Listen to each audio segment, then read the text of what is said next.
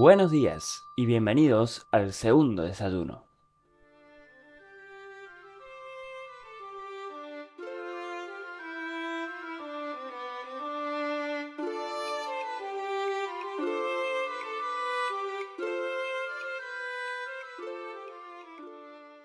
Decía Luis en una dedicatoria, algún día serás lo suficientemente mayor para volver a leer cuentos de hadas.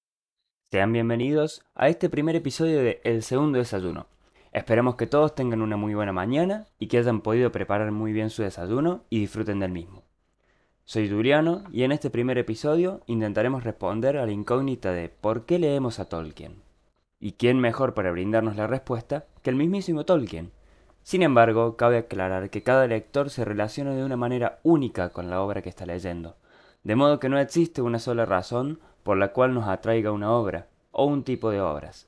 Y esto era bien sabido por Tolkien. De modo que hoy trataremos tres grandes razones por las cuales la obra de Tolkien resultó ser tan difundida, leída y aclamada. Dichas razones fueron desarrolladas por Tolkien en su ensayo sobre los cuentos de hadas, que utilizaremos como referencia para este análisis. Sin más preámbulos, que comience el desayuno.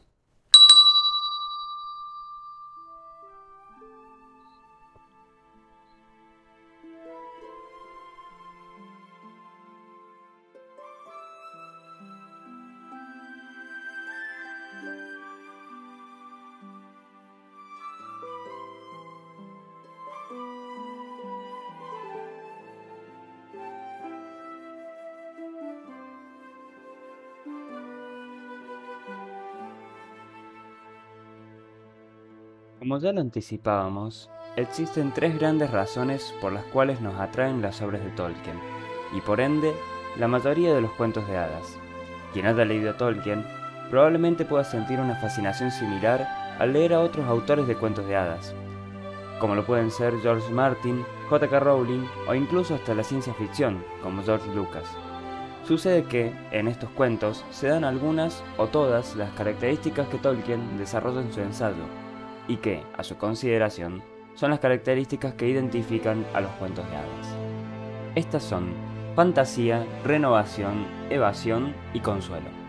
A efectos de este análisis, dejaremos de lado la renovación, ya que se la considera más una consecuencia de la lectura de los cuentos que una razón para leerlos. Lo cual no descarta que quien haya encontrado alguna vez renovación en dichos cuentos no vuelva por ellos por esa misma razón. Comencemos por la fantasía. El hombre, desde los inicios del mundo, ha utilizado la fantasía para explicar todo aquello a lo que no lograba encontrarle una explicación racional, creando así el mito y la leyenda. Esto demuestra que el ser humano presenta una admiración por lo desconocido, lo inalcanzable, de modo que la fantasía es utilizada para crear, o como diría Tolkien, subcrear, nuevos mundos, que el lector estará ansioso por descubrir. La intriga, la curiosidad de descubrir algo nuevo, es lo que primeramente nos atrae de los cuentos de hadas. En cuanto a la evasión, es importante aclarar que el término utilizado por Tolkien tiene poco o nada que ver con el que se utiliza actualmente. Para Tolkien, la crítica confunde la evasión de un prisionero con la huida de un desertor.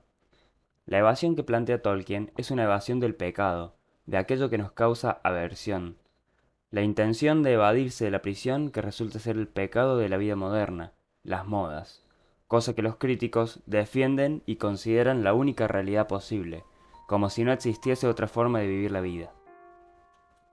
¿Por qué no habríamos de condenar o escapar de la torva e hierrática extravagancia de los sombreros de copa o del marloquiano horror de las fábricas? se preguntaba Tolkien. Y no sin razón, pues como continúa, es esta, en verdad, una época en que se mejoran los medios para malograr los fines, una causa de la más grave enfermedad de nuestros días, que engendra el deseo de escapar, no de la vida, pero sí de los tiempos actuales, y la miseria que ellos generan. Es que tenemos conciencia cierta tanto de la fealdad de nuestras obras como de su maldad. La evasión de Tolkien no es una evasión del mundo, como muchos críticos lo interpretan, denigrando así a los cuentos de hadas sino de la funesta realidad en la que vivimos, impregnada de sufrimiento, ambición y pecado. sin extendernos mucho más en el tema, nos queda tratar la gran evasión, como lo plantea Tolkien, escapar de la muerte, la cual es consecuencia del pecado original. En este caso, los cuentos de hadas ofrecen múltiples ejemplos de este espíritu fugitivo, nombre que le dio Tolkien a este intento de evadir la muerte, pues no son escritos por hadas, sino por hombres.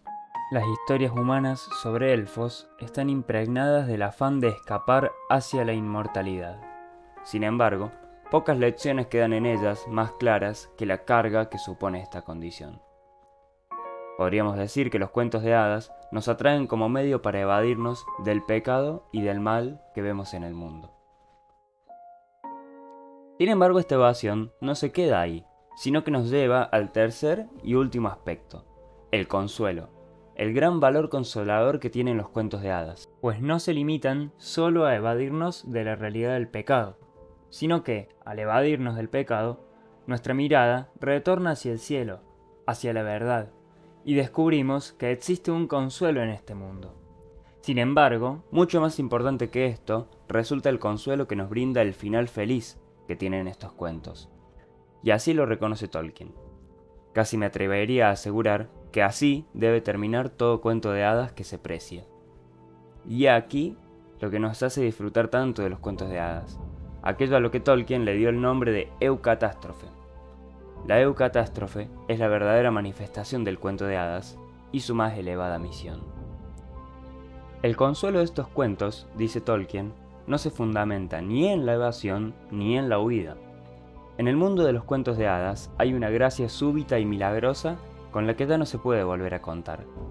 No niegan la existencia de la tristeza y el fracaso, sino que rechazan la completa derrota final, y es, por tanto, Evangelium, ya que proporciona una fugaz visión del gozo, gozo que los límites de este mundo no encierran y que es penetrante como el sufrimiento mismo. El misterio de la fantasía, la dicha de la evasión y el consuelo de la eucatástrofe, eso es lo que nos atrae de los cuentos de hadas, y por ende de las obras de Tolkien. A estos tres puntos debemos sumarle, sin duda, la noción que tenía Tolkien de aplicabilidad libre en contraposición a la alegoría. En la primera, el escritor no tiene intención alguna sobre el lector, sino que su intención se vuelca sobre la historia misma, permitiéndole al lector una interpretación mucho más libre de su obra. En la segunda, a diferencia de la primera, el autor tiene una intención directa de hacer llegar un mensaje al lector, y recurre a similitudes y comparaciones de una manera consciente e intencional, esto no quita que en la obra de Tolkien puedan llegarse a dar estas similitudes, pero se hacen de una manera inconsciente y sin ninguna intención propia del autor. Finalizaba Tolkien su ensayo de la siguiente forma. Lo que caracteriza a un cuento de hadas, a los mejores y más completos, es que por muy insensato que sea el argumento, por muy fantásticas y terribles que sean sus aventuras, en el momento clímax puede hacerle contener la respiración al lector sea niño o adulto. Puede acelerar y encogerle el corazón y colocarlo casi o sin casi al borde de las lágrimas, como lo haría cualquier otra forma de arte literario, pero manteniendo siempre sus cualidades específicas. Espero que hayan disfrutado de este segundo desayuno. Les recuerdo que pueden encontrarnos en Instagram como arroba la cruz del Montaraz y pueden seguir el podcast para estar al tanto de los nuevos episodios. Pueden encontrarnos en Spotify, iBots, SoundCloud, iTunes y demás plataformas de podcasting. Yo soy Juliano y nos veremos en dos semanas con el próximo episodio.